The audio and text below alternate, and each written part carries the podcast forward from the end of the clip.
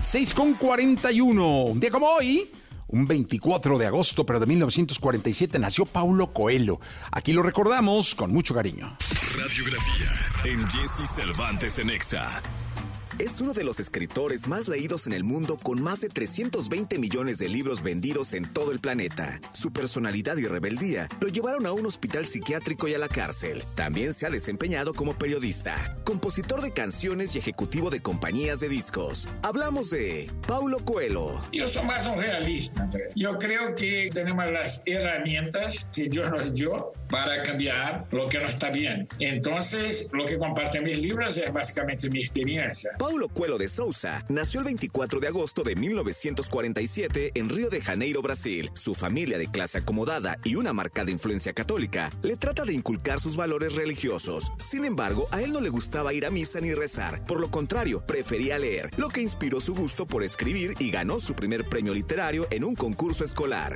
Su adolescencia y juventud no fue una etapa fácil para Paulo. Él tenía una personalidad poco social. Sus padres se oponían a que se dedicara a la literatura. Pretendían que fuera ingeniero, lo que provocó una fuerte rebeldía que terminó en terapias y estar internado en hospitales psiquiátricos. Incluso fue tratado con sesiones de electroshocks. Habla de mi experiencia en un hospital psiquiátrico cuando me, me internaron tres veces. Y porque pensaban que yo estaba loco, porque quería ser un escritor y nadie vive de literatura y tal y Llegaron los años 60. Paulo comenzó a estudiar Derecho, pero desertó. Siguió buscando su camino en el arte, incursión en el teatro y también en el activismo, pues le tocó la dictadura militar brasileña bajo el movimiento hippie. Sus manifestaciones subversivas contra el régimen tuvieron como consecuencia estar en una breve temporada en la cárcel. Viví la dictadura militar en Brasil. Empecé a escribir en un país que no tiene esta tradición literaria. Quería ser leído, porque el escritor. Coelho conoció al músico Raúl Seixas. Juntos compusieron más de 40 canciones, algunas de las cuales son parte de los clásicos del rock brasileño, aunque Paulo también escribió letras para otros artistas.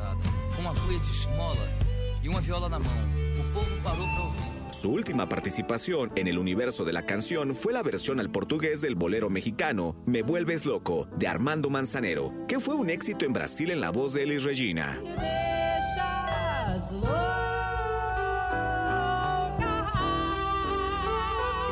Su paso por el mundo de la música le abrió puertas para trabajar con importantes sellos discográficos, pero un día finalmente decidió dejar su trabajo, se compró una máquina de escribir y fue por el sueño de su vida, ser escritor. Su primer libro fue El diario de un mago, que relata las peripecias de su propia experiencia cuando hizo la peregrinación al Camino de Santiago en España. Sin embargo, fue con su segunda novela, El alquimista, publicado en 1988, que el éxito literario llegó a su vida. El alquimista batió un récord de 427 semanas consecutivas en la lista de libros más vendidos de The New York Times. En Brasil, vende más copias que ningún otro título y se inscribe en el récord Guinness por ser el libro más traducido de un autor vivo. 21 obras publicadas lo han convertido en uno de los escritores y streamers más leídos del mundo, con más de 320 millones de libros vendidos en más de 170 países. El escritor con mayor número de seguidores en las redes sociales, alcanzando cifras de más de 29 y 15 millones solo en Facebook y Twitter. En Twitch cuenta con más de 4 millones de seguidores. Soy un aficionado de Internet. A través de Twitter y Facebook tengo la posibilidad de conectarme más con los.